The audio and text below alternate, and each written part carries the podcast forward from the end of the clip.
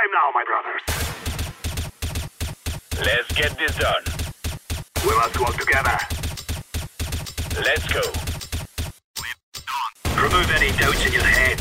It's us or them. Move it, move it! Boa noite, galera que acompanha o Draft 5 e tá ligado no cenário competitivo de Counter-Strike. Quer dizer, boa noite se você está assistindo a gente hoje, né, ao vivo. Caso você esteja ouvindo ou assistindo a gravação, muito bom dia, boa tarde, boa noite para você. Tá começando mais um, mais uma edição do nosso podcast Overtime. Eu sou o Lucas Gerardi e eu tô aqui para ser o apresentador da edição de número 46. E como sempre, a gente está acompanhado de alguns rostos, rostos, né, já conhecidos por vocês. Então bora começar com as apresentações aí. Primeiramente, vou chamar meu amigo aí, BNV. E aí, meu querido, boa noite. Como você tá hoje, mano? Boa noite a todos, tudo na mais santa paz aí, passando os dias de abstinência do CS de alto nível. que tá fazendo bem pra saúde. com certeza, tirando um pouquinho aí do estresse, né?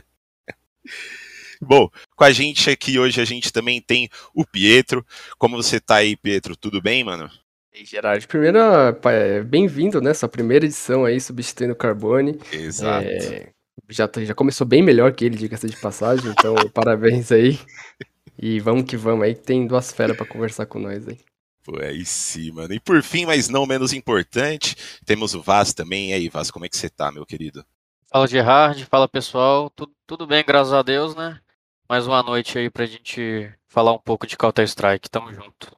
Exatamente. E como o Pietro já deu um spoilerzinho aí, a gente tem dois nomes de peso para conversar com a gente hoje. Como convidados, a gente tem o Dom e o Short. O Dom é uma das pessoas que está à frente da organização Arctic Sports, né? E o Short é jogador da equipe de CSGO deles. E aí, meus queridos, como é que vocês estão? Salve aí, tudo bem? Eu tô bem, graças a Deus. É um prazer aqui falar com vocês. Em nome da Arctic.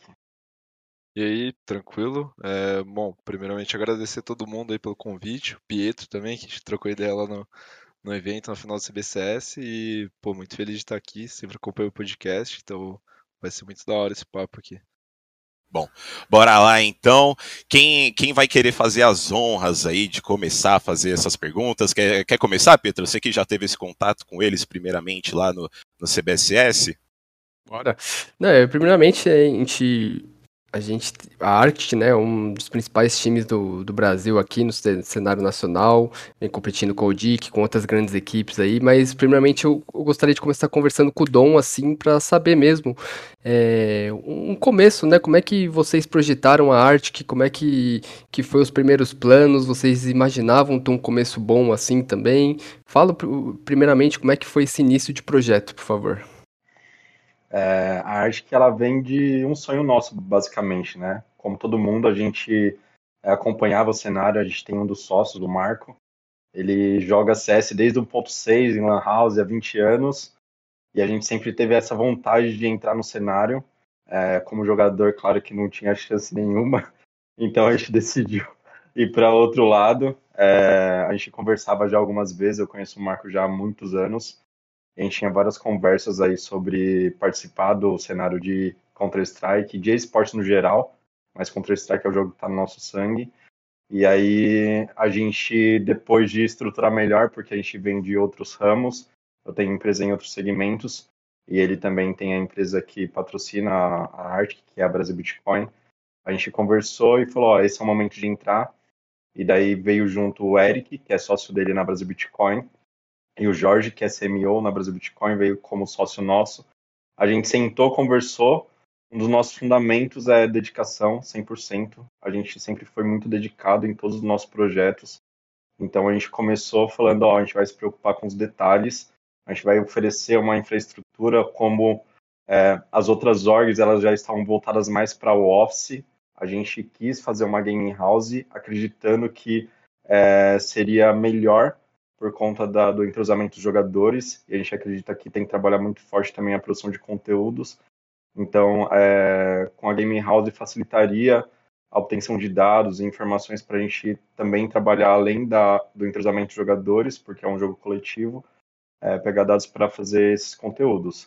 E sinal que vem dando muito certo, em apenas oito meses a gente não esperava, quer dizer, eu sempre espero na, na, no fundo, Eu, quando eu criei, eu falei, a gente vai conseguir isso daqui, é, mas assim, sendo bem realista, a gente tinha traçado alguns planos é, e ser top 1 do Brasil era um deles, mas para a gente é um checkpoint. É, estatisticamente, a gente se importa até com o ranking, mas é menos relevante no nosso projeto, porque a gente sempre busca a melhora. Então, o número por si só ele não representa muita coisa, e sim essa melhora é, que a gente vem tendo a cada dia. Então, assim, a gente de certa forma esperava, porque a gente dá duro lá, os meninos dão duro, e a gente por trás também é, oferece uma estrutura assim, de ponta para eles, a gente está sempre ali à disposição deles para o que precisar. E fruto desse, desse trabalho é o resultado que a gente vem obtendo e a gente continua crescendo aí a cada dia. Pô, perfeito. Eu vou, eu vou tomar aqui um pouco a dianteira só para te fazer uma pergunta, porque hoje a gente vê muito, né? O cenário, a gente vê que tem cenário de League of Legends aqui no Brasil, tem de Valorant, diversas modalidades. E Counter-Strike eu acho que nacionalmente talvez seja o que menos chame atenção, né? A gente sabe que não tem tanto investimento assim, as, algumas organizadoras até investem. Como que foi essa vontade de vocês de chegar diretamente no Counter-Strike? Vocês também vêm aí do, do boom das lan houses e tudo mais, gritava quando, quando operava alguém, como é que é? É, basicamente é isso. A gente é, jogou muito CS, então por isso que a gente começou com CS. É, a gente é, fez algumas análises de jogos que a gente poderia entrar. CS realmente seria um menos lucrativo. Eu conversei com outras pessoas também aí falaram: Ó, oh, CS não tem tanto investimento. Assim, basicamente, vocês vão botar muito dinheiro e não ter retorno. Mas é o jogo que a gente é extremamente apaixonado e uma das coisas que eu tenho como propósito é crescer, além de crescer a nossa organização, é crescer o cenário de CS. Então eu recebo do CS e vou devolver para ele. Então é, a gente, desde que a gente entrou nesse segmento, uh, eu procurei fazer contato com donos de outras orgs. E aí eu falo que dentro do jogo a gente tem rivalidade, tem que fomentar isso daí, tem que brigar mesmo, mas fora a gente tem que se unir para fomentar o cenário e todo mundo aproveitar disso daí. Então a gente começou com o CS, não visando o dinheiro, e sim criar um modelo de negócio muito sólido, um jogo que a gente era apaixonado. Então a gente sabia que lucrativamente não seria tão interessante, mas a gente tem na, a intenção na, dentro da organização de expandir para outros jogos. Então no início que vem faz parte dos planos a gente já expandir para outros jogos, mas a gente precisa solidificar no jogo que a gente já tem hoje dentro da casa, que é o CSGO, que é o que a gente ama. Eu torço quando eu jogo, é, é isso daí que você falou, facada, é grito. É, eu torço lá, eu fui para o CBCS. Eu queria ser só o administrador e ficar lá, não, beleza, olhando o resultado mas eu torço literalmente todos os jogos da equipe, eu acompanho direto da GH, eu vou para lá porque eu tenho esse privilégio de poder ficar ali junto com os meninos. Então, quando chegou ali no CBCS na final, eu tava lá torcendo, gritando. Então, o CS a gente começou justamente por conta dessa paixão, desse envolvimento que a gente tem é, com o jogo. E aí, dentro desse modelo, a gente criando um modelinho é, ali bem enxuto, é, e assim, que, que dê algum resultado, a gente vai expandir para outros jogos, mas sempre visando é, a qualidade do trabalho em cada jogo. Eu não posso expandir sem me solidificar no, no naquilo que eu estou fazendo no momento.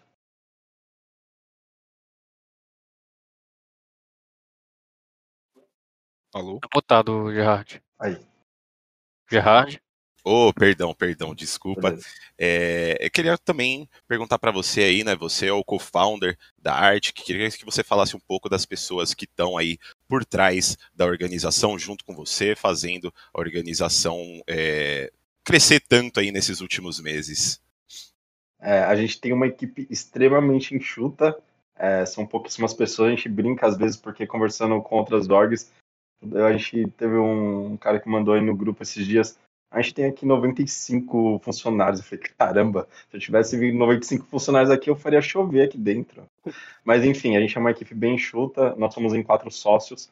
É, o Marco, que eu falei, é, cofundador também, o Eric, que é sócio do Marco na Brasil Bitcoin.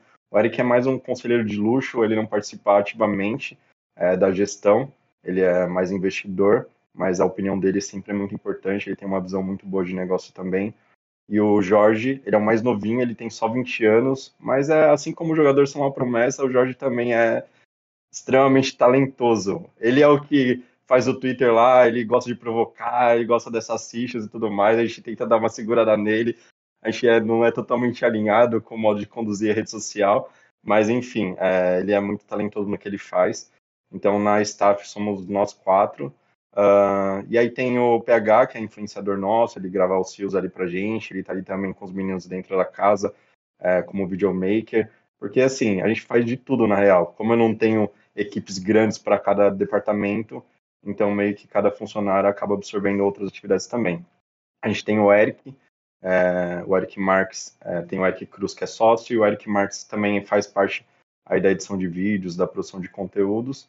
É, o resto são jogadores, tem, ah, pô, importantíssimo, a gente tem nosso psicólogo, é, o Matheus, é, a gente começou com o Bruno, que hoje está na ODIC, mas é, o Matheus deu, deu continuidade nesse trabalho, extremamente bom. O Short pode falar mais sobre isso, eu não participo das sessões, mas ele é muito bom e a gente acha que é muito relevante esse trabalho é, dentro da organização, porque eles são atletas de alto rendimento, então eles precisam de um suporte psicológico muito bom para, é, enfim, para lidar aí com a rotina puxada de treinos.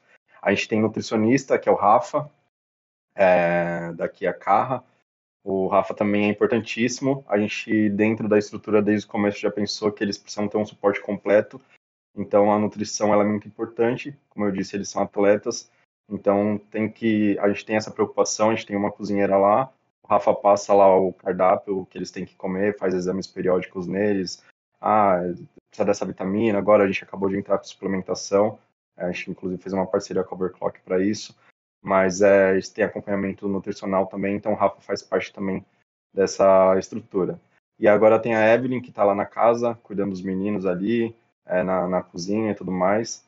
E basicamente nossa estrutura é essa. O resto é torcida, é paixão, a gente que quer fazer alguma coisa. Tem o pessoal, tinha a Gabi, que era a nossa caster, ela agora está nos Estados Unidos e ela decidiu dar uma pausa aí com a gente, mas foi muito importante. No comecinho também teve o Oscar que streamou pra gente, que pô, foi bem legal e tal. Mas hoje a nossa estrutura é só isso mesmo. E, Dom, você até puxou esse, esse assunto aí da, da criação de conteúdo, e é uma coisa né, que cresceu muito nos últimos anos, principalmente por causa das organizações que vieram, né, do Free Fire, Cloud, Fluxo, Los Grandes, eles tiveram um boom muito grande por, essa, por esse quesito. Então, eu gostaria que você abordasse realmente se, se isso é um dos focos, um, um dos focos de vocês é, para ampliar a organização, engajar a torcida, é, fazer com que as pessoas né, que trabalham aí é, tenham a mente aberta em, em, relação a isso, até porque no CS a gente tem muitos jogadores jovens, né, que às vezes são, são meio tímidos, e para o short também nesse assunto, é, se, se eles se ele entende também, se vocês entendem, esse papel de, de engajamento que vocês, eh, jogadores, têm, como a gente tem um, né, o principal exemplo o, do nosso CS que é o Fallen, e ele trabalha muito a imagem dele, com, com lives, etc é, se vocês, jogadores, entendem que, que isso é um, é um necessário. Vocês têm uma carga horária muito grande de treinos, mas vocês sabem que precisam dar, é, dar essa atenção também para a criação de conteúdo? É, eu vou só falar o comecinho e já deixou o short uhum. continuar. É, a gente tem dois pilares muito fortes na nossa cabeça, que é a competitividade e a criação de conteúdos. A gente acha que os dois têm que caminhar totalmente alinhados. Um vai dar base para o outro. E na minha visão, o atleta ele tem que ser uma estrela. Então a gente tem várias ações programadas. Hoje ainda a gente está buscando mais investimento para estruturar melhor essa equipe, ter roteirista, tudo mais. Mas é, a gente acredita fortemente na produção de conteúdos para o crescimento da organização. E daqui pouco tempo a gente já vai começar a trabalhar melhor a imagem dos jogadores também, porque é, eles têm que se tornar estrelas, faz parte aí do, do, do, do business é, os jogadores terem a imagem aí bem vista para atrair mais patrocínio, mais é, investimento para o nosso segmento. É, eu como jogador, eu acho que isso é uma parte muito importante e que pouquíssimos jogadores dão importância para isso. É, eu vou dar o meu exemplo que é, eu comecei, eu, eu entrei no cenário profissional na minha visão, trabalhando uma imagem. Que eu comecei a jogar. Eu, o meu primeiro time profissional foi a SWS, que eu entrei de coach no começo de 2020. E foi um momento que eu não tinha jogado em nenhum time bom, e também não era coach, não era o meu plano. Mas eu acreditava que eu tinha um conhecimento legal sobre CS, eu achava que eu pensava bem o jogo, e eu comecei a postar vídeos é, sem pretensão nenhuma, só para é, expor minha visão de jogo e poder chegar em mais gente. E com isso, o Cid, que na época era coach da Van, ele me recomendou para o Rig, que na época era IGL da SWS, é, por causa dos meus vídeos e, e, e, me conhecendo também. E daí eles me chamaram de coach da SWS na época, e na época a SWS estava na Liga Dell, que é a atual Série A hoje, né? E eu não tinha jogado naquele nível, tipo, um nível mais alto aqui no Brasil na época. Então eu usei aquilo como oportunidade e eu acho que eu, eu com certeza não estaria aqui hoje onde eu tô se eu não tivesse, se eu não tivesse focado na, na parte de trabalhar a imagem. Então, uma coisa que eu acho que é muito ruim no cenário também, é, várias vezes eu já tive em equipes, em equipes, sei lá, nível Série A aqui do, do Brasil, um Tier 2 assim, Tier 1, e a gente ia trocar um player e simplesmente não tinha player. Então, o que eu falo é que o cara pode ser o coldzera, é, jogando a Série C, a Liga Aberta, por exemplo, se ele não mostrar o jogo dele de alguma forma, se ele não mostrar o diferencial dele, seja comunicação, mira, é, noção de jogo, então postar conteúdo fazendo live, assistindo demo, por exemplo, ele não vai ser chamado. E existem muitas oportunidades, é, na minha visão, quando algum time está precisando de player ou pensando em trocar alguém, só que justamente pelos players não aparecerem, que é usar foto de anime no Twitter, postar o menos de coisa possível, é, tipo, isso atrapalha muito. Então, eu acho que eu já tive no, nos dois lados, no lado de não ser chamado para uma equipe e começar a fazer algo em cima disso, porque trabalhar a minha imagem, e no lado de precisar de alguém e não ter opções porque a galera não, não aparece. Então, isso é algo que eu acho que é muito importante, que eu tento manter até hoje. Então, eu tenho um canal no YouTube que a, a rotina de, de para player bem puxada. Então a minha solução para isso foi gravar as partidas que a gente tem nos campeonatos e usar isso como conteúdo. Então eu tenho um editor que ele faz os cortes, eu posso justamente essas partidas de campeonato com comunicação e que é um conteúdo muito legal, que eu adoro assistir esse tipo de conteúdo de outros times. Então, muitas vezes, já que não tenho tempo na rotina, eu, eu faço isso. Foi o jeito que eu, eu é, consegui para conciliar essas duas coisas, que é o trabalho de imagem e a rotina, justamente para ser competitivo, igual o Dom falou, que para mim é a parte mais importante, é sempre a minha prioridade. Mas eu acho fundamental esse trabalho de imagem e, e também foi alguma coisa que eu fui aprendendo ao, ao longo dos anos, né? Conversando com pessoas do cenário, indo atrás de coisa e, e também estando nesse lado de, de player, de precisar de alguém e não ter ninguém, ou tipo, ter pessoas, mas não, não conhecer, não chegar nessas pessoas. Uh, aproveitando a deixa, uh, eu, eu te conheci, Short, particularmente por causa do seu canal no YouTube, tá? Uh, então Legal. eu me lembro desde o tempo que você jogava na, na, Cardinals, né? Acho que era o time universitário uhum. lá que você jogava. Acompanhei muito vídeo seu, pra ser bem honesto. Demo e essas coisas assim. É um conteúdo que eu também gosto de consumir e que apesar de ser mais nichado, eu, eu, eu gosto bastante, sabe? Tipo, uhum. a, gente vê aí no exterior quem faz isso geralmente é o Kerrigan, o Estico, Sim. e são nomes que acabam ganhando notoriedade por causa disso, mas realmente é pouquíssima gente que faz isso, né? E Sim. eu acho que não é um mal que é exclusivo do brasileiro. A gente tem a mania de criticar o cenário nacional e dar pedrada e tudo mais. Mas eu acho que é uma coisa do jogador de CS em si é, não trabalhar as mídias sociais da forma que deveria. É, a gente aqui que, que escreve todos os dias, a gente passa por maus bocados assim para encontrar até o nome completo do jogador, né? É, é, é, bem complicado. Eu acho que isso é uma parte que tem que ser valorizada num atleta. E eu acho que uh, as organizações também têm que, têm que valorizar muito isso, né? Não só o público. Porque Sim. é, hoje em dia, com, como o Pietro falou, né? Essa base aí das organizações que vieram do Free Fire, é uma coisa que se tornou muito importante a criação de conteúdo, né? É, é justamente sobre isso que você falou. É, eu, eu, eu só consigo, tipo, todos os vídeos que eu fiz até hoje, é, eu só consigo produzir e fazer conteúdo que eu gostaria de assistir. Então, eu me inspiro bastante nesses caras que você comentou. É, vou dar alguns exemplos, nomes que eu sempre acompanhei e acho que eu gosto muito, o, esse vídeo do Kerrigan, do Estico, de comunicação em game, é, canais que eu gostava muito de acompanhar que são gringos, é o Elma Putty, acho que ele foi pro Valorant agora, ou parou, uhum. tem o Marrone TV, o Tacitos eu acompanhava direto também, tinha uma época que ele streamava bastante e, e postava bastante vídeo, é, mas é, eu concordo, é muito nichado e também tem pouquíssimas pessoas no Brasil que fazem isso. E isso eu enxergo como uma, grande oportunidade também para vários players que estão sem time ou buscando uma equipe melhor, de justamente fazer esse trabalho que é mais nichado de, pô, se eu, se eu sou um cara procurando alguém para o meu time, eu quero entender como ele pensa. Tem muita gente que tem muita mira, mas é, na minha visão, tipo, mira é 10% do CS, tem muito, muito mais coisa que importa. E se o cara fizer um vídeo, uma live, analisando uma demo, tentando, sei lá, explicar algum conceito de jogo, fundamento, eu acho que esse cara é, vai conseguir se, se, destacar muito fácil, porque muito pouca gente faz isso no, no Brasil lá fora também, acho que menos ainda no Brasil. É, e é, queria aproveitar e perguntar, né, como é que foi essa transição da Cardinals, que, é, era um time mais universitário e tudo mais, para a SWS, né, que é uma organização verdadeiramente profissional aí. Como é que foi? Foi realmente a, a, indicação só do Cid ou alguma outra coisa assim? Conhecia alguém? É, em, em dois, 2018 eu só jogava CS, só tinha jogado CS com times de amigos ou, sei lá, chegar numa liga desafiante na época, nada profissional e nem chegar em um alto nível. Aí em 2019 eu entrei na, na faculdade e eu vi que minha faculdade tinha um time de CS, que chamava PUC Cardinals. É, e daí nessa época eu vi que o, o cenário universitário é, é um cenário bem promissor aqui no Brasil, na minha visão, e que é muito grande lá fora. Então, lá fora, nos Estados Unidos, você vai ver várias universidades com com bolsa de estudo para atleta de esporte eletrônico, você vai ver com uma estrutura tipo de lan house na própria faculdade.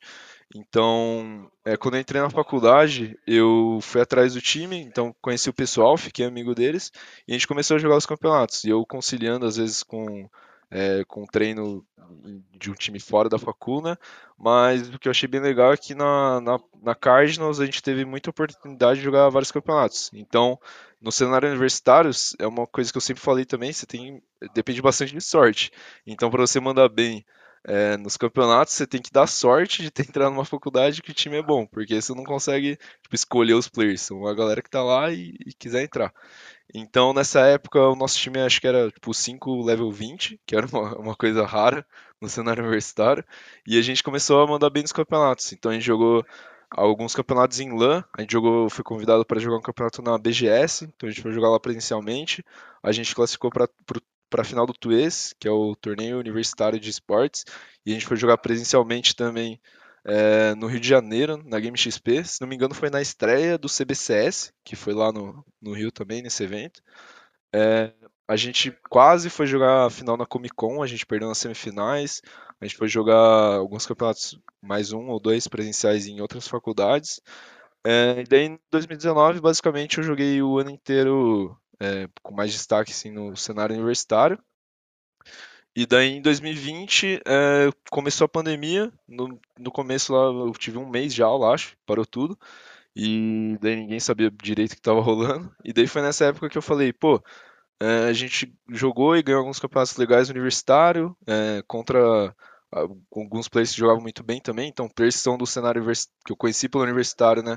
O Turtle, que está hoje na MBR, o PHX, que passou pela Detona, está hoje na, na Hell, o Cid, é, o Rig também, eu conheci todo esse pessoal pelo universitário.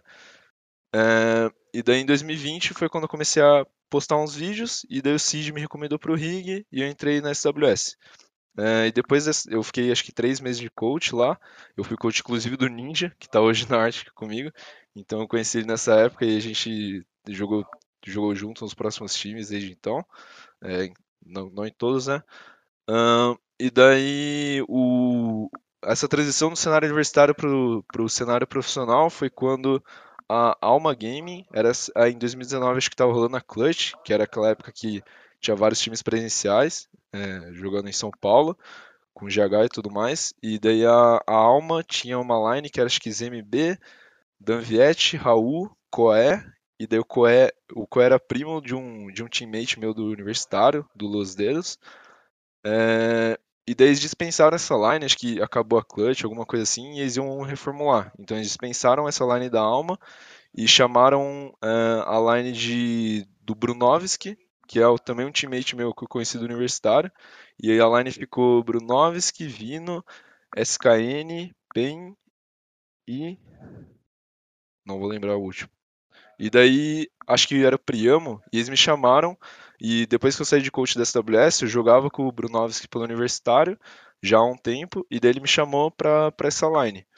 É, e daí eu entrei nessa line, aí pouco tempo depois o Brunovski saiu, e daí eu chamei justamente o Ninja, que eu tinha jogado com ele na SWS, e que eu tinha achado ele muito bom, gostei de jogar com ele lá, de, de ser coach dele. E eu queria voltar a ser player, eles me chamaram e eles estavam na Liga Dell nessa época também. Eles estavam em um nível legal. E daí eu joguei, eu comecei a jogar pela, pela Alma por esse tempo, junto com o Ninja. Então foi basicamente essa transição. Eu acho que muito é, muito mérito de eu ter entrado no cenário profissional foi justamente por causa do universitário, de ter contatos lá que hoje estão em grandes times e na época estavam fazendo seu nome, começando a fazer seu nome, fazer esse contato com o Brunovski, por exemplo, que me chamou para Alma e daí eu entrei em outros times depois por causa disso, de ter desempenhado bem na, na Liga Dell e tudo mais.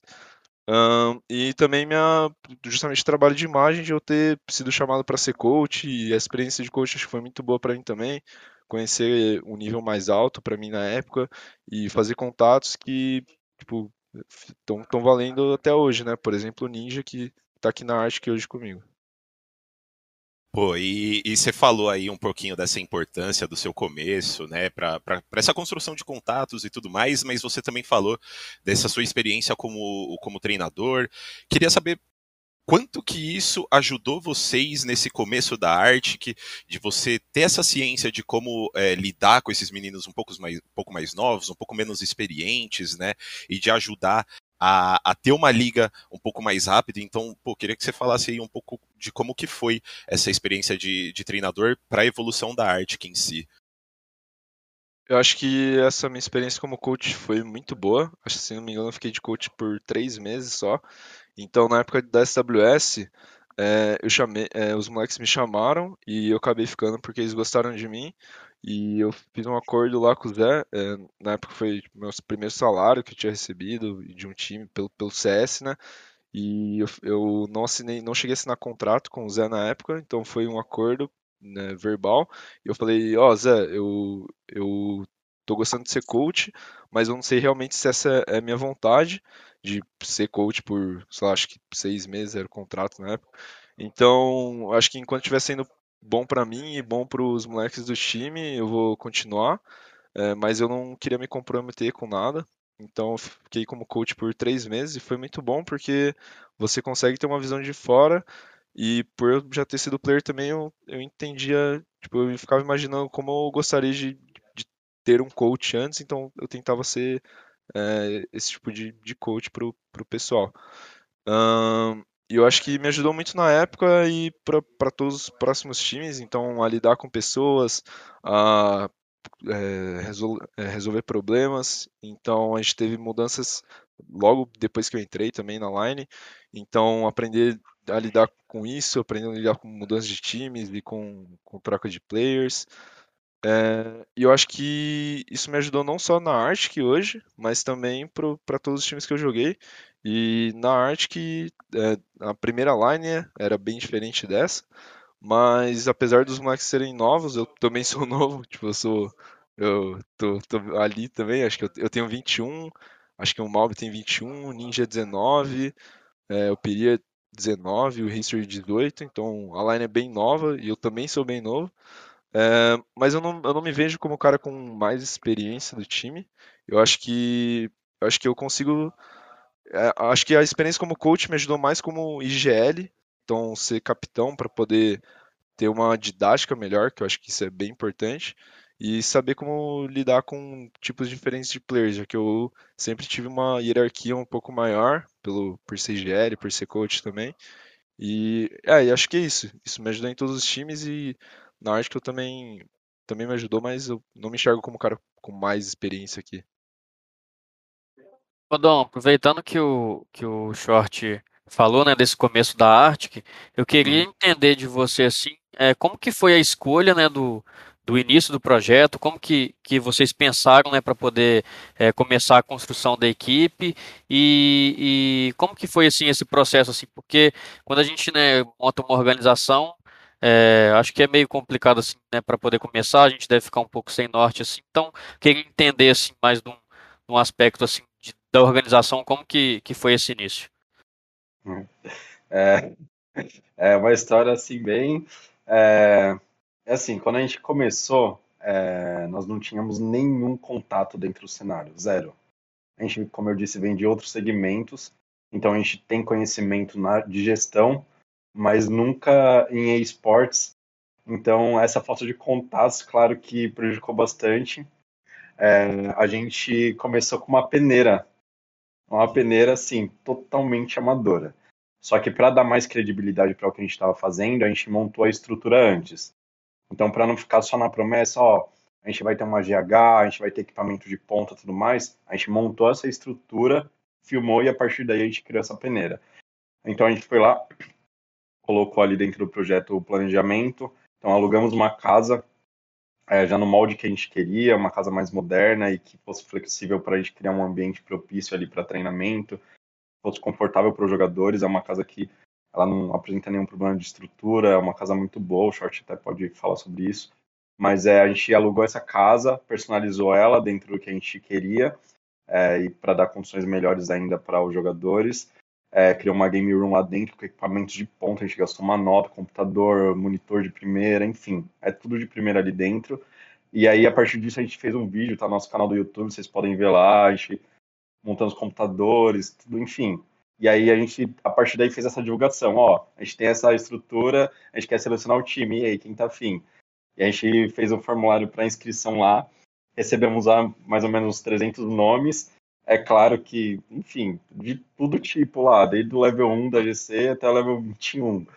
É, a gente fez uma seleção inicial, é, a gente não tinha nenhum olheiro, nada. O Marco, por essa experiência dele, eu não sei se ele está assistindo ou não, acho, acho que sim mas ele falou: não, eu dou conta, eu, eu já jogo CS há 20 anos, eu consigo identificar quem é bom, quem não é. E aí falou: beleza. a gente fez uma seleção de 60 nomes ali, e aí foram feitas algumas etapas de jogo. A gente foi é, primeiro um vídeo lá deles falando sobre eles, é, e também a gente olhava um pouco das estatísticas de cada um. E aí depois é, a gente foi fazendo uma peneira até chegar numa fase final, que era uma fase de jogos entre eles, a gente formou alguns times mistos dentro da função de cada um, se não me engano foram quatro times, e a gente ficou acompanhando mais de perto o desempenho de cada um ali dentro. Dentro disso daí, a gente recebeu contato de algumas pessoas que tinham times prontos e queriam que a gente contratasse o time completo. É, tinha time de Série A na época, que estava sem organização, tinha acabado o contrato, os cinco jogadores estavam FA e chegaram na gente, ó, a gente tem um time prontinho para vocês, com a estrutura de vocês, encaixaria perfeito. Eram propostas atraentes, visto que a gente já começaria um pouco de cima, é, diferente do que a gente tinha é, planejado, de ter um time ali de base e formando ele. É, só que a proposta, inclusive, era muito boa. É, jogadores pela visibilidade, pelos contatos que a pessoa que trouxe o projeto tinha também, falou, oh, vou colocar vocês no canal X, canal Y. Então seria muito atraente isso daí. Ah, eu lembro que eu conversei com o Marco, é, sozinho lá na GH, num sábado à noite, e ele queria contratar essa line é, e aí deixar a peneira um pouco de lado. É, só que uma das coisas que eu tenho como premissa é de andar a cada degrau. É, se eu começasse já com essa line formada e desse errado, eu não ia saber o caminho para chegar até ali, porque já veio de mão para mim, de mão beijada, chegou ali e não deu certo, eu vou ter que começar do zero sem saber o que fazer. Eu começando da base como eu tinha planejado, é, a gente ia tropeçar, a gente ia errar, a gente ia cair, mas eu ia aprendendo com isso daí. É, e para mim a dor é onde a gente tem mais aprendizado. E se desse errado algum dia, eu saberia começar tudo de novo. Então a gente optou por continuar com essa peneira. Só que a gente, o time que a gente ia formar, assim, não é nem de perto o time que a gente tem hoje. É, nesse caminho, é, através desse, dessa pessoa que é, trouxe esse time de Série A pra gente, é, a gente conheceu na época o coach deles, é, e aí eu entrei em contato com ele, pedindo uma ajuda e tal. Ele indicou o Disturbed, que hoje é nosso coach. E aí o Disturbed, aí eu falei com ele, falei, eu liguei para ele lá, eu tava dirigindo. Eu... Agora eu perdi um pouco esse costume, eu fazia muita reunião dirigindo por conta da correria e tal. Mas eu falei, Disteira, é, tal fulano de tal te indicou e tal. Queria falar com você. Ele, ah, vamos marcar. Eu falei, não, é agora. Vou te ligar agora. Pode falar? Posso, então beleza. Aí falei, ó, a gente tá com um projeto assim, assim, assado, top participar. A gente já fechou no dia seguinte, deu uma resposta para ele, beleza.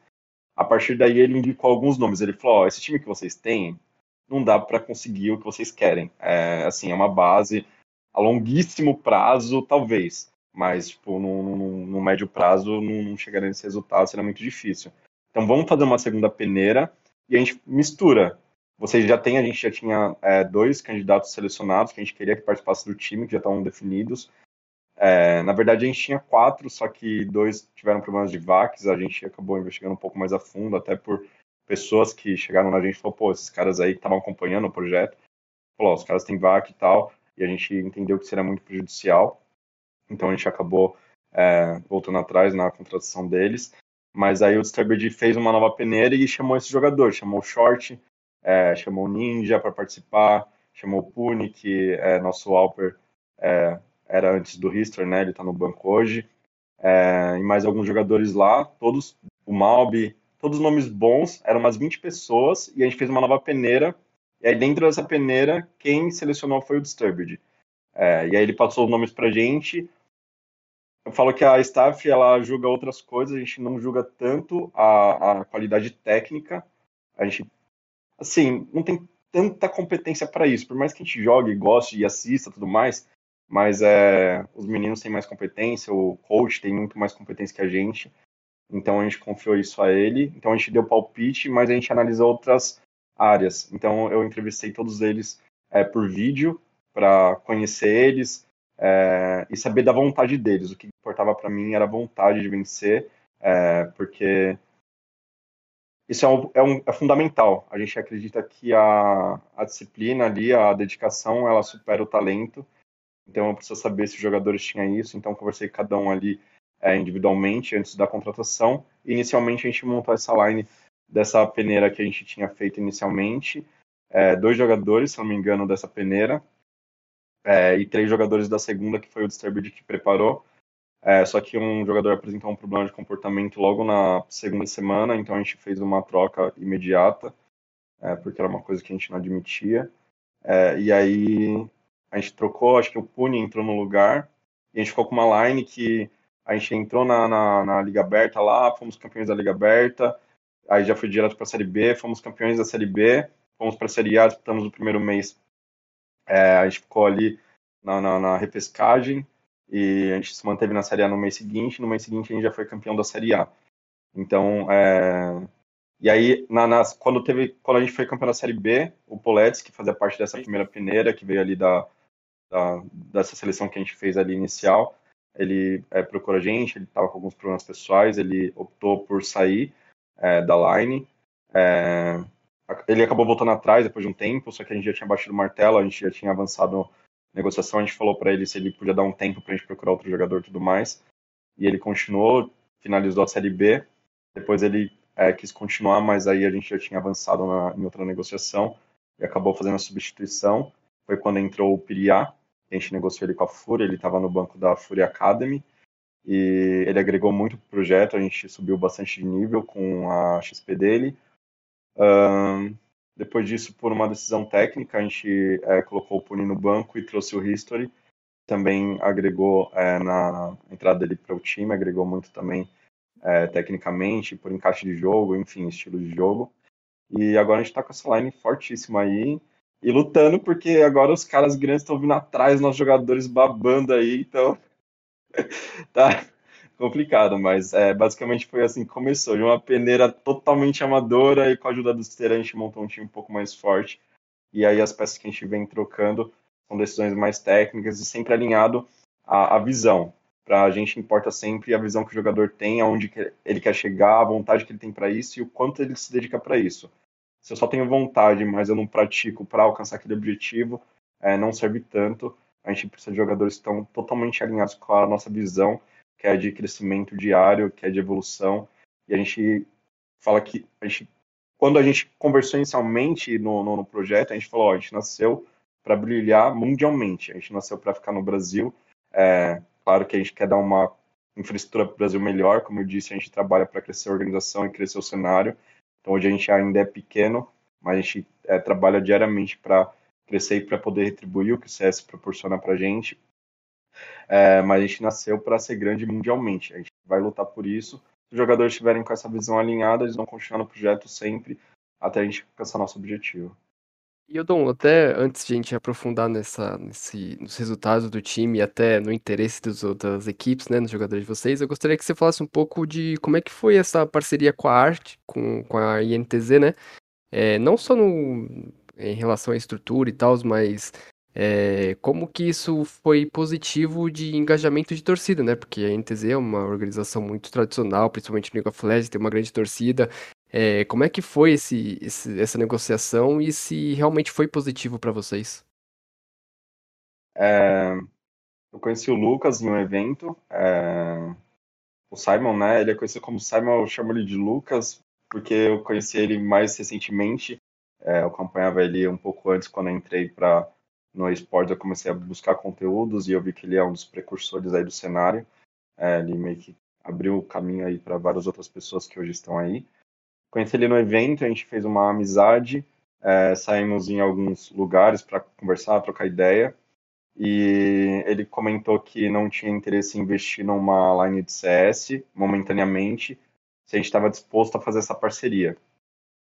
É, a ideia dele de parceria era, era full, era tipo, ó, vocês têm um time, eu tenho algumas vagas e a gente faz a parceria, a gente joga sempre como INTZ Arctic, ou como vocês preferirem. Só que como a gente só tem uma line, é, na minha cabeça eu enforcaria a minha marca se eu fizesse essa parceria full, porque eu não tenho outras modalidades ainda. Então não fazia sentido para mim. É, e aí ele propôs de jogar o CBCS juntos. Ele falou, ó, eu tenho a vaga aqui, e pelo que eu entendo ele precisa cumprir uma agenda com patrocinadores. Ele falou, eu tenho a vaga aqui e vocês têm um time. Vamos fazer essa parceria aí. A gente, na época, ainda tinha uma Line Academy, a gente ofereceu, mas para eles não fazia muito sentido. É, e a gente achava, na nossa cabeça, a gente tinha qualidade total para classificar ali pelo Open e pegar vaga e jogar com, só com Arctic mesmo. É, eram três ou quatro qualifiers, se não me engano. É, a gente bateu na trave ali em todos eles, e aí ia ter o último. A gente já tinha declinado a proposta, na verdade eles declinaram porque a gente tinha oferecido a Academy, e aí eles não sei se não, assim, não gostaram muito e falaram, ó, a gente vai, vai adiar isso daí, não vai ser para agora, mas as portas estão abertas aqui, a gente, talvez uma outra hora a gente faça isso daí. E aí, antes do último Qualify, a gente se encontrou na CS Party, e aí tava conversando, ele falou, e aí, vamos retomar aquela parceria? Aí eu beleza, a gente tem o último Qualify amanhã, vamos fazer o seguinte, se a gente não conseguir a vaga, tá fechado. Aí ele catou falou, beleza. Eu falei, ó, tá fechado, eu preciso disso garantido. Ele tá garantido. Apertamos a mão e ficou combinado assim. E aí é, a gente acabou não qualificando nesse, nesse último Qualify. E a partir daí a gente fez essa parceria para jogar o CBCS, a gente tem um contrato. É, ambas as equipes podem declinar o contrato a qualquer momento, então desde o primeiro campeonato, se não fosse interessante para dos dois lados, a gente poderia é, quebrar parceria sem multa, sem nada. Só que eu dei a palavra que a gente começou com a vaga deles, então a gente vai terminar o calendário do CBCS jogando pela INTZ Art, que é essa parceria que a gente fez. É, eu entendo que ela é muito produtiva sim. Questão de trazer público, é, o Jorge poderia falar melhor, mas eu acredito que não trouxe tanto, porque o público deles é muito forte no LoL e como eles estavam um tempo sem line de CS, eu acredito que não tem uma torcida tão expressiva, mas claro que acaba passando um pouco do carinho ali dos fãs pela org. É, a gente tem essa questão da competitividade, da torcida, de, de, torcer mesmo muito forte aqui. A gente tem isso muito na veia. Não sei quais de vocês acompanharam ali presencialmente CBCS, mas a gente levou uma torcida organizada. A gente se encontrou na GH, fez bandeira. Ó, a gente falou, vamos torcer lá, os meninos vão dar show ali dentro do servidor, então a gente tem que dar show fora do servidor a gente acredita que a gente deva levar essa torcida aí cada vez crescendo mais ali. É, então, questão da, da parceria com a NTZ, claro, foi muito, foi muito bom, porque sem eles a gente não teria essa primeira vaga, hoje a gente está com a pontuação muito alta, no primeiro CBCS a gente ficou em terceiro lugar, no segundo a gente foi campeão, e agora a gente vai jogar a próxima, que é a Master, a gente já está no, no, evento principal. Então, é, foi muito produtivo. Em questão de, de base de fãs, é, acho que não mudou muita coisa, a gente, graças a Deus e o trabalho que a gente faz, a gente tem um engajamento muito forte. Então a gente tem conseguido construir a nossa identidade ali, fortalecer cada vez mais a nossa cultura da arte. Perfeito. Bom, perfeito. É, queria que você falasse também um pouquinho dessa, dessa torcida da CBCS aí que você falou. De onde veio? Você acha que foi dessa construção de vocês de imagem e tudo mais? Como é que foi? É, a gente convidou os amigos que assistem na, na Twitch, é, o pessoal que segue no Instagram e familiares, amigos próximos, falou, ó, é um momento importantíssimo pra gente, é nosso primeiro campeonato presencial, então é muito marcante, a gente acredita que a gente vai, vai jogar outros campeonatos também muito importantes e cada vez maiores, só que era nosso primeiro. Então ele tem uma um que especial ali, então a gente falou, ó, chamei meus irmãos, meus irmãos eles torcem ali no, no na Twitch ali quando a gente tem algum jogo, eles comentam, tem camiseta, boné e tal. É, então eu chamei eles para estarem ali, foi também esposa dos nossos sócios lá torcer.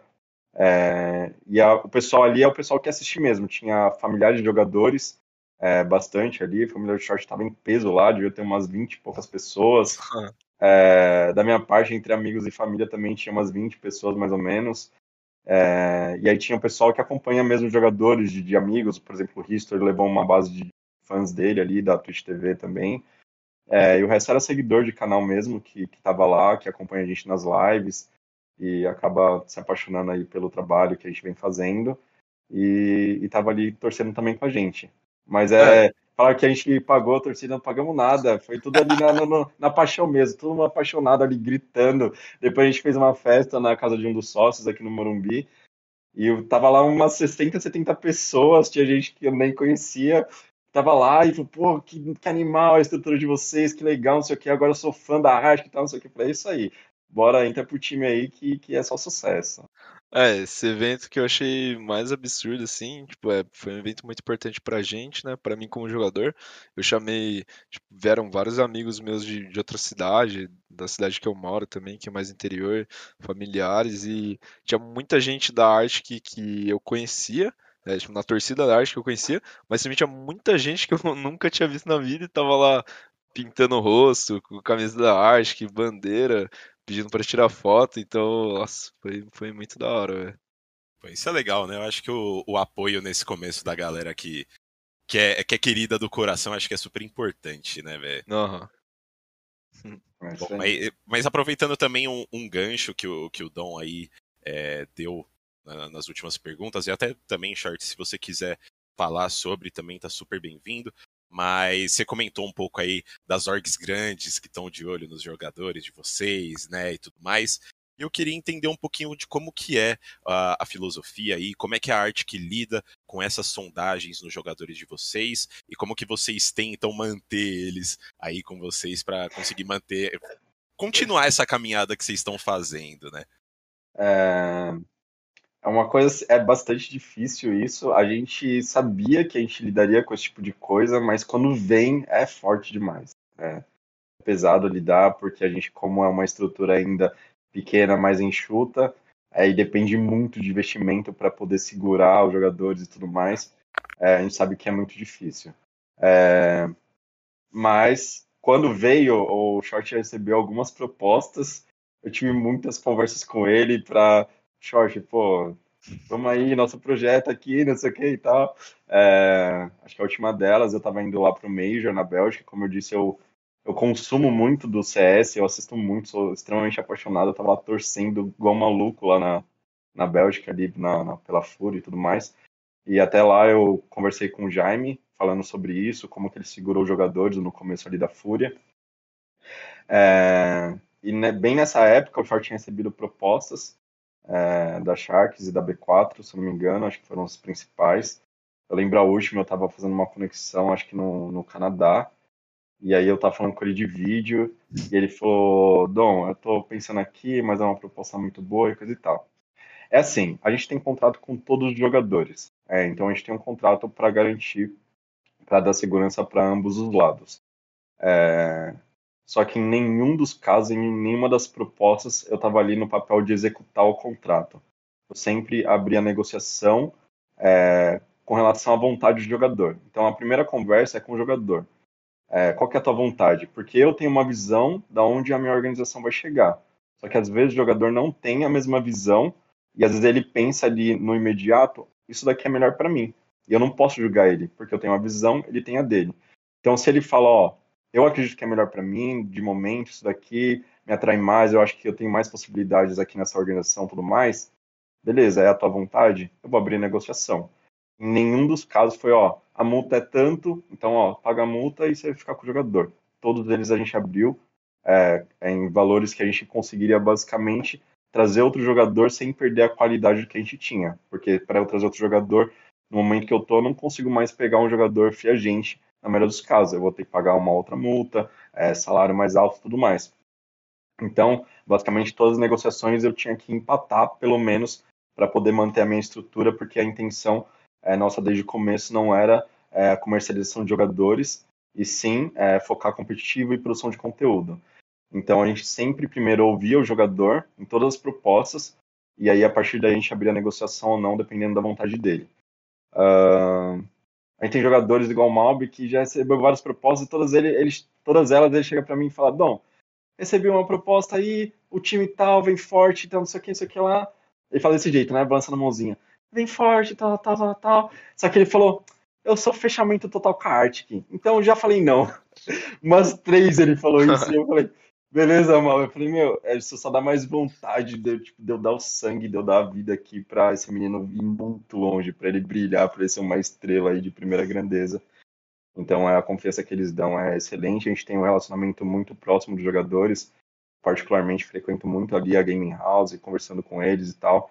Então a gente tem uma confiança deles, porque a gente desde o começo é, procura cumprir tudo que a gente fala. É, a gente prometeu uma infraestrutura, a gente dá essa infraestrutura para eles e a gente sempre deixa muito claro do nosso objetivo, onde, onde a gente quer chegar e acaba que essa confiança ajuda um pouco a gente. Mas ainda assim, não é só a confiança que basta, não é só a promessa do que a gente vai construir juntos. Existe muito dinheiro envolvido, então as organizações chegam muito fortes, salários muito altos comparados ao que a gente é, pode oferecer hoje, e aí é muito difícil segurar nesse sentido. Então, basicamente é isso. Eu converso com o jogador, o jogador demonstrou vontade, abro a negociação. Eu consegui é, o valor que eu consigo já pagar outra multa e continuar meu projeto sem matar ele por um tempo, então beleza, a gente faz a negociação. Se não deu resultado, então a gente é meu negócio e, e aí continua com o projeto, sempre conversando com o jogador. Para mim isso é extremamente importante porque não adianta eu bancar um jogador que está com vontade de sair lá e ficar trabalhando para não, mas aqui ó, é assim, assim, assado. Se ele está com vontade, é muito difícil manter ele motivado, engajado no projeto, então é ruim para os dois lados. Então, basicamente, a gente nunca é, bate o martelo e fala, ó, quer comprar, paga a multa aí e se vira. Não, a gente conversa o jogador e aí a partir daí da vontade dele a gente abre a negociação. O chat pode falar mais porque aconteceu com ele também. É, eu acho que sobre isso eu vou voltar um pouco até para o começo da Arctic. Então, que nem o Dom falou, é, eles, o, os sócios né, da Arctic não são do meio do esporte eletrônico, então eles começaram do zero. E isso dava para perceber desde o começo, quando rolou, rolou as peneiras, é, e montou o primeiro time, e daí contrato também, uma dica aí para todo mundo que está assistindo, contratos são muito importantes serem conversados, discutidos. Então, vazar um pouco aí, Dom. Os primeiros contratos, o primeiro contrato que a gente teve, a primeira versão, tipo, cru que eles mandaram, tipo, era uma duração de dois anos, por exemplo. E no CS, não sei como é em outras modalidades, né? No CS rola muito de ter muita org troll. Então tem muita armadilha aí. Então alguma coisa que parece muito boa, que nem o Dom falou, é, eles montaram a GH primeiro para depois começar a peneira. Então rola muita promessa de, pô, é, vocês vão entrar pro meu time, daqui um mês, dois meses eu consigo montar uma GH, pagar tanto, e no fim das contas não dá em nada. então tem que ficar muito esperto com isso.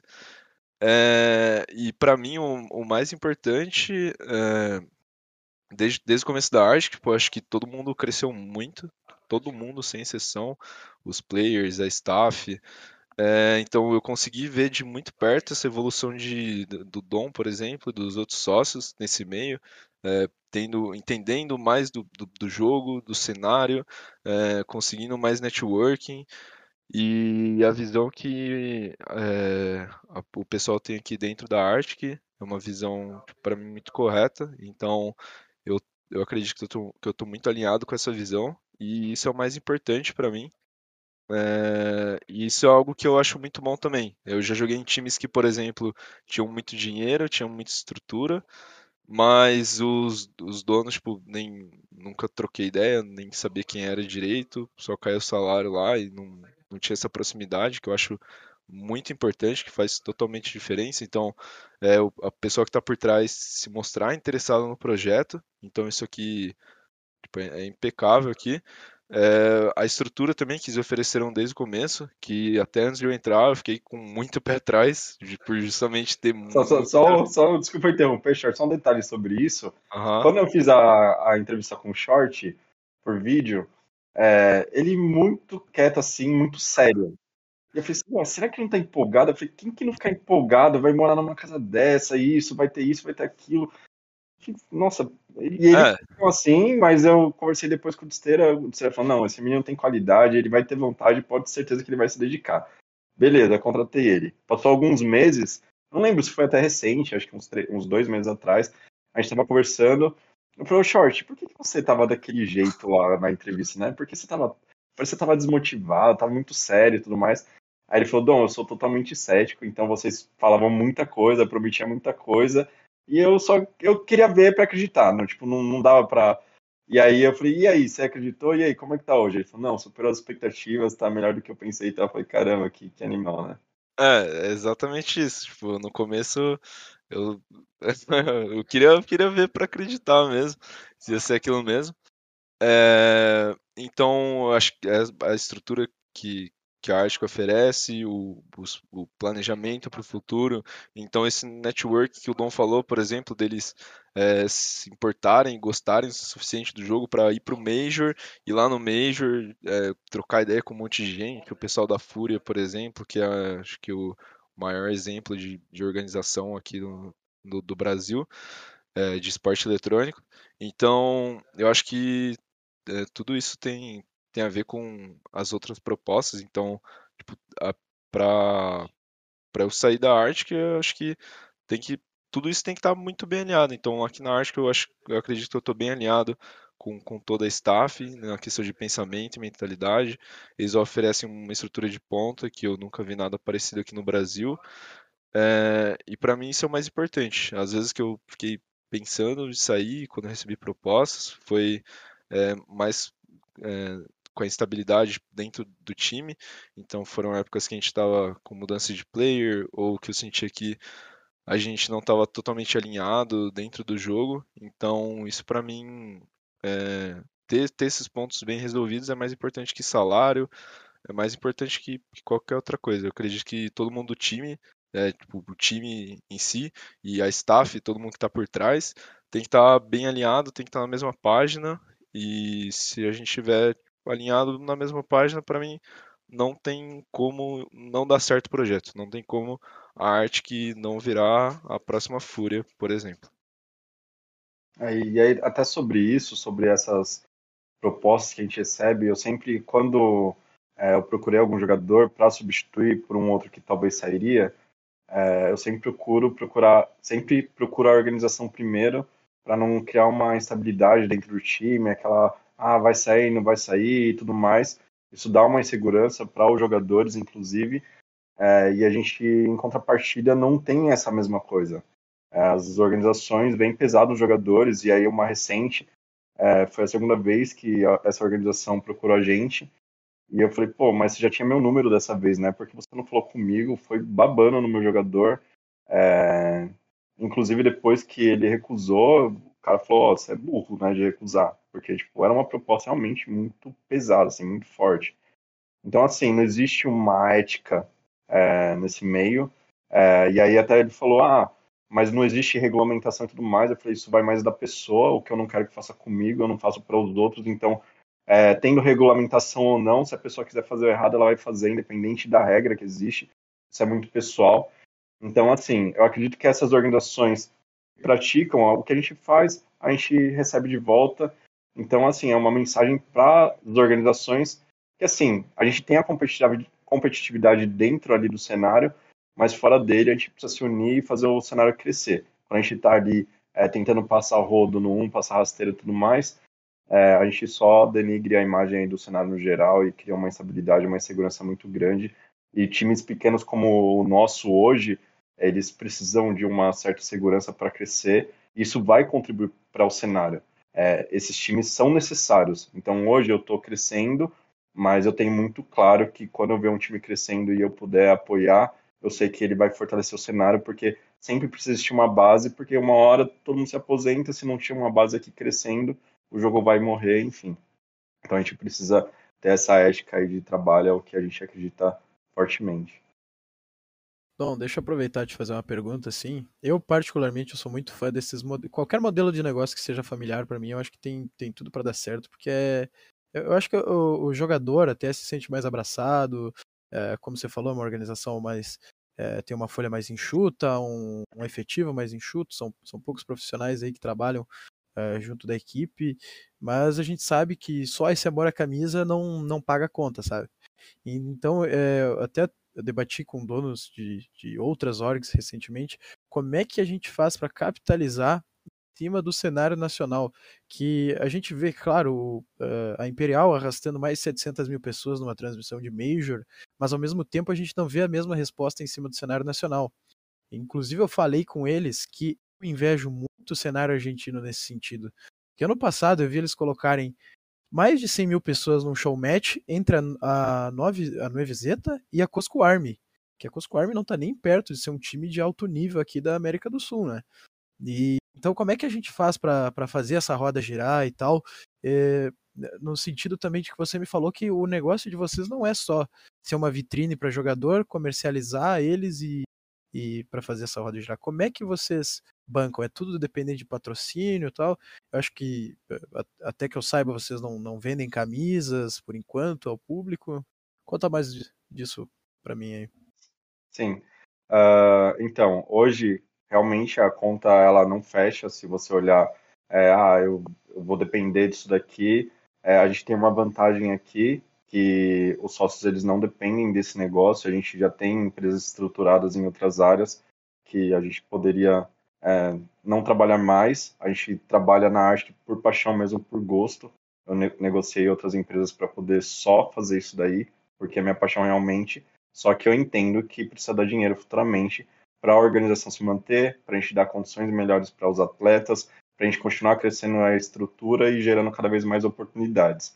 Então, é, hoje a gente busca fazer um trabalho cada vez melhor para atrair o patrocinador que quer agregar a nossa marca. Então hoje eu preciso de patrocinador, mas eu preciso de patrocinador que queira investir realmente no cenário e trabalhar para o cenário crescer e para agregar valor para a marca que eu tenho, agregar a visão que eu tenho de, de, de, de trabalho e tudo mais. É, fora isso, a gente tem outras estratégias, é, que é a produção de conteúdo. A gente está engatinhando ainda nesse, nesse modelo, mas a gente tem outras organizações muito fortes, como a Loud, a Flux, que trabalham pesado e tem influenciadores que atraem patrocínios é, milionários e isso acaba é, bancando todo o ecossistema. Então a gente vem engatinhando, mas a gente tem muito claro é, que a gente precisa trabalhar muito forte nessa área para poder manter a, a, roda girando. E aí dentro do, do, do CSGO, por exemplo, a gente está se juntando com outras organizações é, para tratar exatamente disso, para a gente é, juntar todo mundo e criar uma estrutura melhor para todo mundo usufruir disso daí. Porque hoje existe pouco investimento dentro do cenário nacional. Na minha cabeça, é, a gente criou a organização para ir para fora, porque não dá para sobreviver no Brasil com o investimento que tem. Então, é, tanto na questão financeira como competitiva, a gente não conseguiria sobreviver aqui dentro. Então, a gente, desde o começo, ó, a gente criou aqui, mas daqui dois anos a gente está indo para fora, isso é muito claro para a gente. Só que é, eu quero trabalhar muito forte para que o Brasil tenha condições de manter times muito grandes CS e cada vez mais ter competitividade aqui dentro.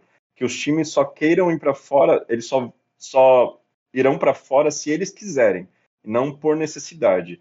Então a gente está se juntando é, entre é, donos e administradores aí de orgs, managers, para poder tratar sobre isso, é, criar ligas mais fortes, com premiações melhores, com condições melhores. A gente sabe que tem campeonatos que são, é, que são grandes aí, mas às vezes não conseguem oferecer uma infraestrutura boa. É, eu tenho muito claro que para a gente ganhar dinheiro, a gente precisa gastar dinheiro. Então, primeiro eu tiro o dinheiro do bolso, invisto forte. Hoje a gente não tem nenhum retorno, é zero retorno, é só injetando dinheiro, injetando dinheiro. Mas eu sei que daqui a um tempo, com o trabalho que a gente vem fazendo, isso vai retornar. Seja por patrocínio, pelas ações que a gente vem construindo dia após dia, seja pela competitividade, pela atração aí pelos nossos atletas é, na questão competitiva, as marcas elas têm interesse nisso. Hoje é muito mais fácil conversar com um possível patrocinador pela posição que a gente está, pelo crescimento que a gente tem.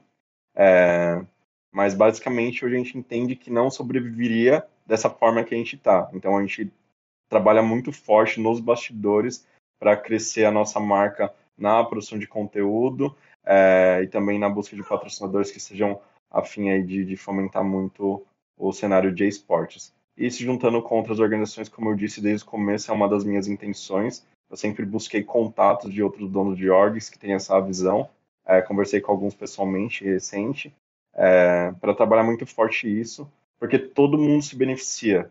É, não adianta eu ter competitividade fora do jogo com, com um outro time, porque não vai levar ninguém a lugar nenhum. Então, dentro do jogo, a gente joga, disputa, se provoca nas redes sociais e é isso. E aí gera aquela a torcida, cada um ah, se provocando, beleza, isso faz parte do jogo, o futebol é assim, o UFC é assim, e faz parte, vamos tocar o barco. Fora do jogo, a gente tem que estar ali junto, planejando junto para crescer o cenário. Eu sozinho não consigo fazer muita coisa, mas eu, o dono da org X, o administrador da org Y, a gente se junta aqui, ó, vamos, como é que a gente pode fazer? Quanto eu coloco daqui, você coloca daí, vamos criar essa estrutura melhor, e aí todo mundo vai se beneficiar. Claro que vai ter a maior fatia quem está trabalhando melhor, mas se a gente se juntar, todo mundo se beneficiar no futuro disso daí, a gente consegue criar uma base muito boa, quem sabe até para o Brasil ter condição de, de, de, se bancar. Ninguém precisa ir para fora. Só, ah, eu vou para fora porque eu quero, mas eu não preciso. No Brasil mesmo eu consigo investimento suficiente para manter, para manter salários competitivos para os meus atletas, para ter um nível de competitividade que atraia é, o público e, por consequência, os patrocinadores também.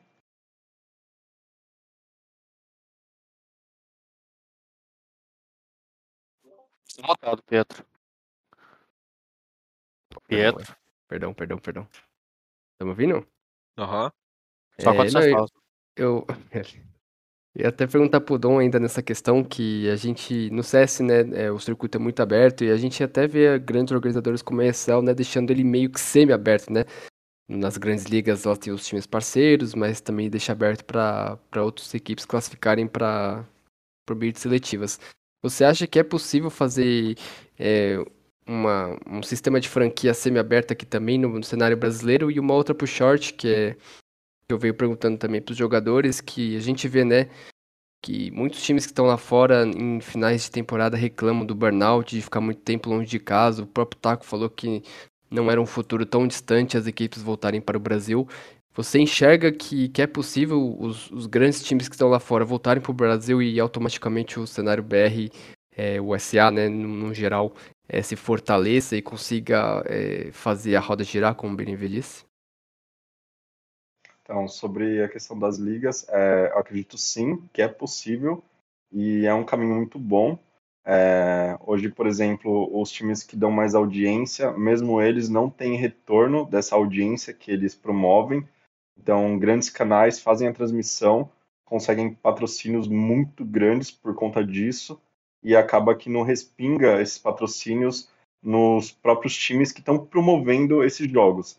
Então, é, a gente criando ligas, e aí todo mundo que participa dessas ligas é, se beneficiando da arrecadação dessas ligas, é muito positivo, porque uma liga por si, ela manteria é, a estrutura de vários times e com certeza cresceria o cenário.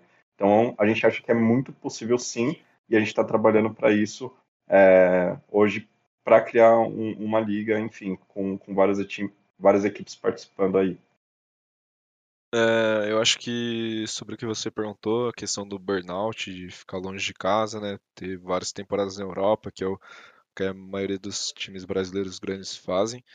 É, eu acho que com certeza é um problema. Então a gente, por exemplo, aqui na arte que está no Brasil, mas a gente está numa GH faz oito, quase nove meses, e a gente mesmo aqui dentro consegue sentir isso. Então, aqui no time, por exemplo, eu, o Ninja e o Disteira, é, eu moro no interior, né? Tipo, acho que umas duas horas e meia, três horas da minha casa. O Ninja mora em Santo André, dá uns 40 minutos. O Disteira é de São Paulo, acho que uma hora. Então, é, a gente fica a semana inteira longe, né? Às vezes fim de semana, algumas semanas longe de casa. E o History, o Piri e o Malme, por exemplo, eles moram em outros estados, então é bem mais difícil para eles. E eu acho que a, gente sente isso daí sim. Vou dar exemplo até da depois do CBCS que a gente ganhou. É, a gente veio de vários treinos de muitas semanas seguidas para vir muito forte para o CBCS, a gente conseguiu esse resultado. E daí na semana seguinte, da gente ter ganhado, que foi justamente da, do Qualify da Clutch, sem tirar o mérito de nenhum time né, que, a gente, que ganhou da gente, mas estava todo mundo exausto, muito cansado. Então, essa, essa parte do burnout eu acredito que possa aliviar bastante para os times que jogam lá fora e jogariam no Brasil. Na parte, eu acho que seria muito bom para o cenário todo, né? Aumentar o nível de treino. É, eu pessoalmente tenho muita vontade de ir jogar lá fora, na Europa, com treinos melhores, diferentes, mais variedades de time, qualidade. É, mas eu acredito que é muito fácil chegar num burnout por estar longe de casa. E nessa questão técnica dos times brasileiros virem para cá, eu acho que seria muito bom, mas eu realmente sei muito pouco de, de, como isso seria viável, de o que os times teriam que fazer, ou o que os campeonatos teriam que fazer. É, não sei como começar essa mudança, mas acho que seria muito positivo ter times muito fortes mundialmente jogando aqui no Brasil e indo para fora esporadicamente só.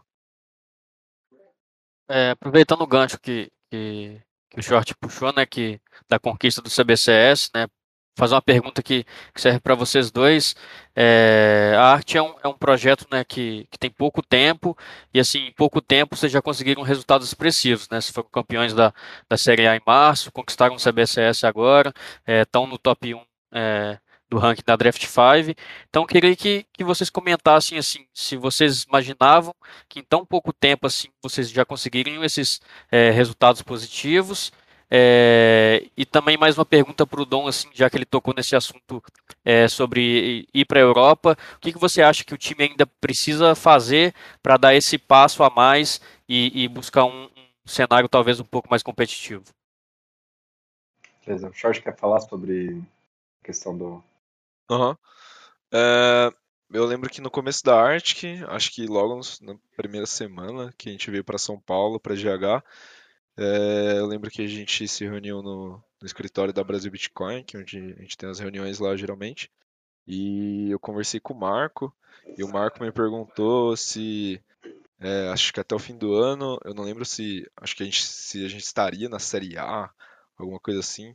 Eu sou um cara bem pé no chão, então na primeira line, que era o Disturbed de Coach, eu, Ninja, Malbi, é, Politz e ZMK, é, eu sabia que ia ser um time do zero. Eu, o Disturbed estava na Jaguares. É, eu nunca tinha trabalhado com ele e ele tinha me chamado para seletiva. O Ninja já tinha trabalhado com ele na, na Alma, um pouquinho no, no, fim do Cruzeiro, na SWS. Então eu já estava conversando com ele para talvez a gente montar um time juntos, do zero, que na época nós dois estávamos sem time. É, o Malbi tinha jogado pela Santos, tinha ganhado vários campeonatos pela Santos, Tipo, é um jogador muito bom, mas que eu nunca tinha jogado junto. E o ZMK e o Poletes eu não conhecia, então era um projeto totalmente do zero. Então eu realmente não sabia o que esperar daquilo. Eu sabia que a gente ia ter depois, né, uma estrutura e um apoio muito bom, então isso com certeza ajudou muito. É, e daí a gente já, logo acho que nas primeiras três semanas, a gente teve a mudança do ZMK, que, que nem o Dom tinha falado, e a gente chamou o Puni. E acho que o Poletes a gente mudou ele depois de dois meses, talvez, foi logo quando a gente ganhou a Série B. É, então foi um projeto que muito passo a passo. É, eu sempre pensei no, no, campeonato atual que a gente estava jogando, primeira Liga Aberta, depois a Série B. Então eu não colocava muita expectativa, eu só estava fazendo o meu e, e colhendo os frutos depois. É, eu, eu, penso muito nisso, né, de da gente focar só no trabalho, só no nosso, e não focar no resultado, que eu acho que isso pode atrapalhar. E uh, foi uma surpresa muito boa com a Arctic, então a gente não tinha jogadores muito experientes e que tinham jogado juntos. A gente começou o projeto totalmente do zero, então a gente ganhou a Liga Aberta, ganhou a Série B, é, foi para a relegation da Série A, ganhou a relegation, se manteve na Série A, aí ganhou a Série A no mês seguinte, segundo lugar no outro mês, é, daí a gente decidiu guivar depois para focar no CBCS, ficou em terceiro lugar no CBCS, é, ganhou o CBCS LAN que teve agora, então foi muito. Eu não vou dizer que foi inesperado, porque o tanto de trampo que a gente coloca aqui dentro só a gente sabe. Que nem eu falei, a gente está no GH faz 8, 9 meses, está todo mundo longe de casa, correndo atrás do mesmo objetivo. Então não dá para falar que foi inesperado, mas eu, foi resultado de, de muito trabalho, dedicação desde o começo é, e com todo mundo alinhado, a staff também da arte, que é, eu converso bastante com o Dom, a gente pensa bastante parecido, acredito eu. E, e eu acho que não, não, não, vi nenhum time no Brasil fazer algo parecido, de começar do zero e, e chegar ao, topo do cenário nacional. Então, fico muito feliz que tenha tudo, tá tudo dando certo até agora, mas a gente quer ir bem mais longe. É, só complementando, o short comentou do Marco. O Marco é um sócio nosso extremamente pessimista. Ele ele é extremamente inteligente também, mas o que ele tem de inteligente, ele tem de pessimista. Então, desde o começo, ele falava. Logo no começo, ah, vai procurar casa, ele falou. Eu lembro que eu tava correndo atrás de casa e visitando casa aqui, visitando casa ali.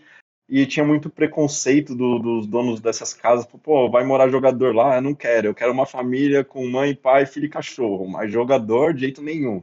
Pô, mas tem uma organização por trás, né? A gente vai bancar e tal, vai ser responsável. Mas não, então foi bem difícil. E aí eu lembro, eu começava a falar, não, a gente vai conseguir isso, a gente vai fazer isso aqui. Ele falou, isso se a gente conseguir a casa, nem a casa a gente conseguiu ainda, não sei o quê. Então ele sempre nesse jeito pessimista e em correlação aos campeonatos sempre foi assim também. Eu lembro que eu tinha uma reunião é, aqui com o pessoal aqui com, da, da staff e os meninos do conteúdo. Eu falei, ó, oh, eu quero que gravem é, desde agora toda a trajetória a, do CBCS. Isso quando ia começar ainda os primeiros jogos, eu falei, eu quero gravação, porque a gente vai ser campeão desse CBCS e eu quero ter um vídeo bem legal para publicar assim que a gente ganhar. E aí eles deram risada, né? Só, pô, como assim vai ser campeão? Tipo, qual a chance? E pra mim era muito clara a chance da gente ganhar, porque como o Short disse, a gente trabalha duro, a gente vê a dedicação de cada um ali. É... E aí o Marco, ele falou, tá bom, né? Tipo, ele é pessimista, então ele fala, não existe chance nenhuma da gente ser campeão. Ele fala assim, meio brincando, mas ele ele tem uma, uma questão meio assim e tal. Ele é mais realista, eu acredito que isso dá o equilíbrio. Eu sou muito sonhador, então para mim, amanhã eu consigo ser campeão do Major. Para mim existe essa possibilidade da gente ganhar um Major aqui no Brasil. Para mim existe. Não, não, ah, pode falar, não sei o que, maluco. Não, para mim existe. Que seja 1%, mas essa possibilidade existe. Eu sempre trabalho me agarro em cima disso daí. É, mas como o Short disse, o resultado é só consequência de um trabalho, então a gente foca mais no trabalho ali, no dia a dia, em evoluir a cada dia. É, mas é, o resultado que a gente conquistou realmente é surpreendente, mesmo eu que sempre acredito. Eu fico muito feliz com cada conquista e a gente comemora cada passo que a gente dá, porque é importante, apesar de estar bem longe ainda de onde a gente quer chegar, mas cada passo que a gente dá é muito importante. Sobre a questão da, da Europa, é, a gente estava com o bootcamp planejado agora para agosto, é, como a gente não tinha um calendário ainda para o RMR, é, eu fiz um cálculo é, baseado no último que teve, da antecedência que foi esses jogos, esses qualifiers, é, qualifiers. E aí na e aí tinha a agenda do CBCS, que é o único campeonato que disponibiliza agenda para o ano, e aí a gente eu coloquei uma data ali específica para a gente fazer esse bootcamp, uma preparação melhor para jogar o RMR, mas quando saiu o calendário, saiu em cima da data que a gente estaria fora, então meio que a gente é, não consegue fazer nessa data, mas é uma coisa que a gente, ainda pretende fazer para vir mais forte para outros é, outros qualificatórios para vagas aí no, no, em campeonatos no exterior. É, sobre ir de vez para fora, é, basicamente é investimento. Uh, a gente recebendo aqui em real e gastando em dólar ou em euro é muito puxado, é uma grana muito violenta. Então, basicamente, a gente precisa de apoio muito forte para poder levar essa estrutura para fora.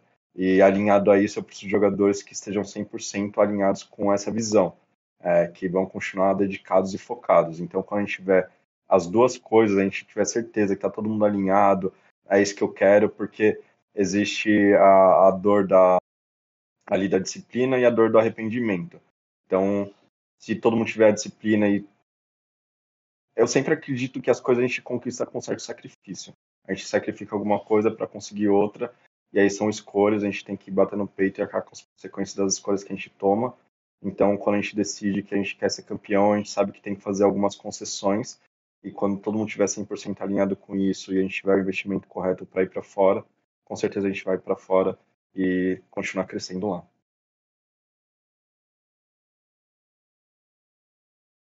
Perfeito. E você falou um pouco do bootcamp aí.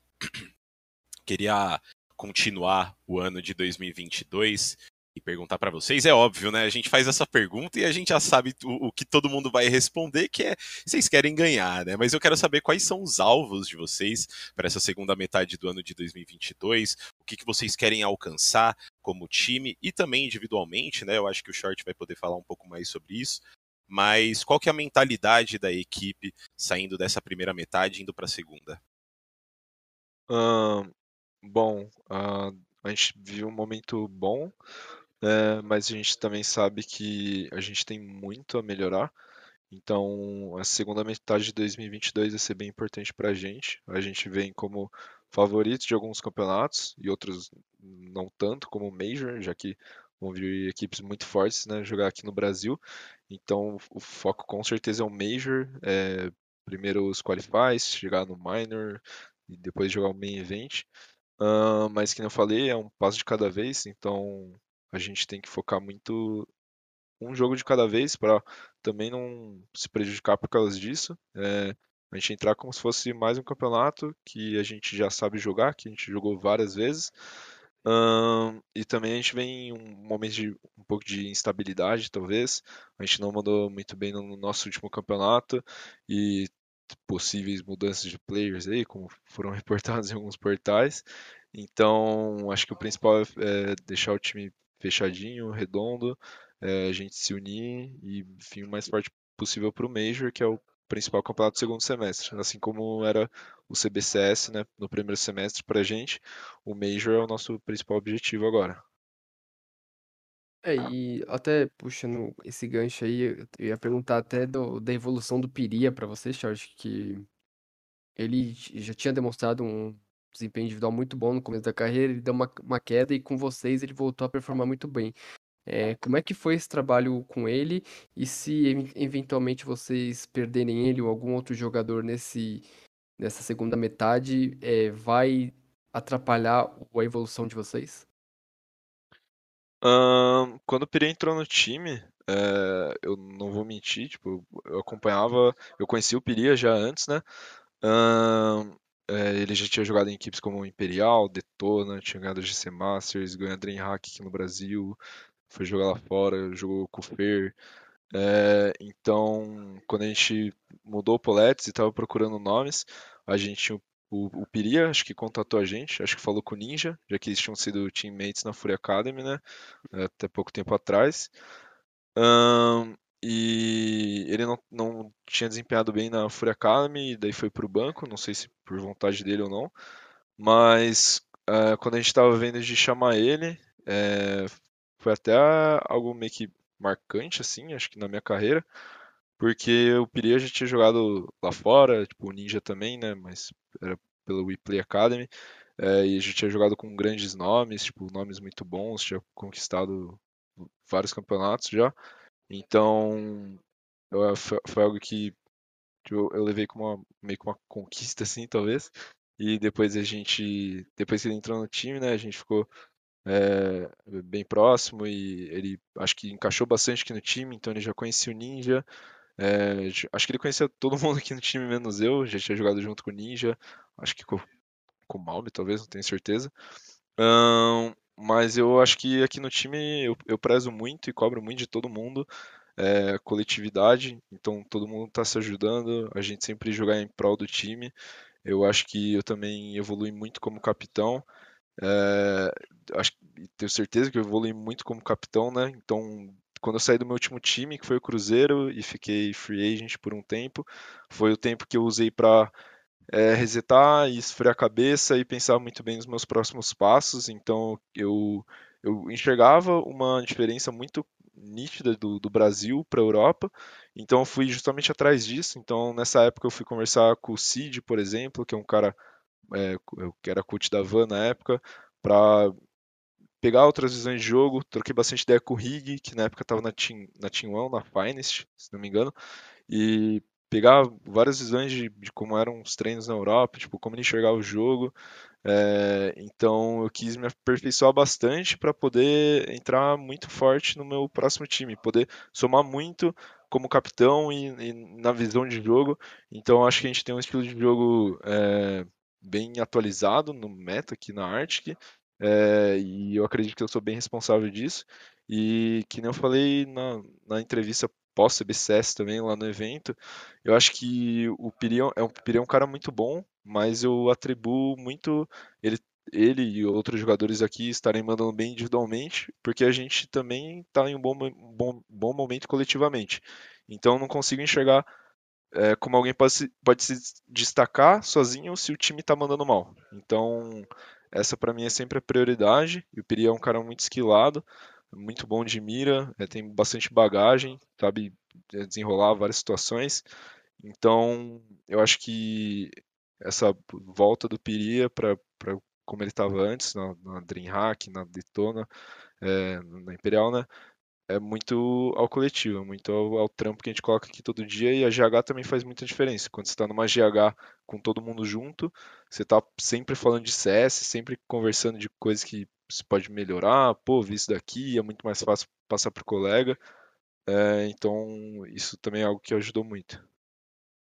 E só para fazer a pergunta final, né, mais leve, né, Oxar, já que você não tá mais na competição, você pode falar assim, sem nenhum peso, quem que vai ganhar clutch?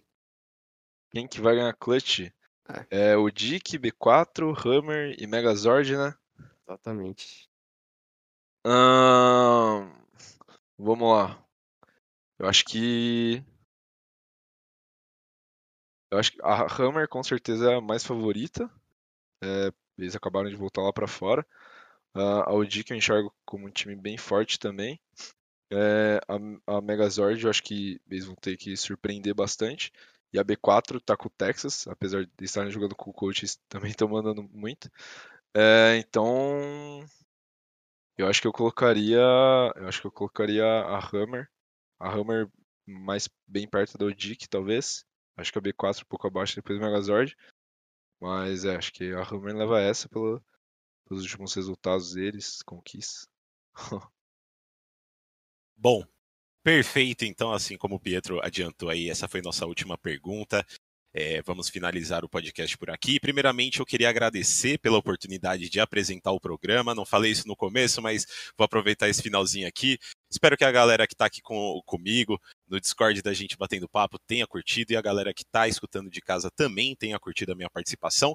E também, obviamente, agradecer a Gamers Club pelo espaço para a gente bater esse papo e gerar esse conteúdo que com certeza ficou muito legal. Então fica aqui o meu muito obrigado. E também queria agradecer ao Dom e ao Short por toparem vir bater esse papo aqui com a gente. Foi super produtivo na minha visão. Eu acho que foi muito legal, né? Espero que vocês tenham curtido. Então, muito obrigado e fiquem à vontade aí para vocês mandarem um recado para a galera que já acompanha vocês ou que vai começar a acompanhar depois de participar desse overtime com a gente. Short.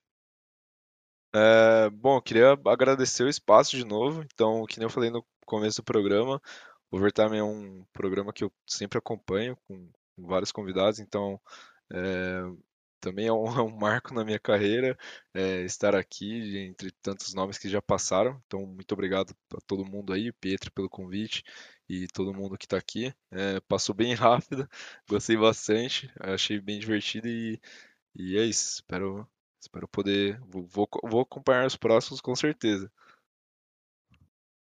É, também agradeço o espaço que vocês deram, agradeço o convite para a gente falar um pouquinho mais aí das, da nossa organização, do nosso planejamento.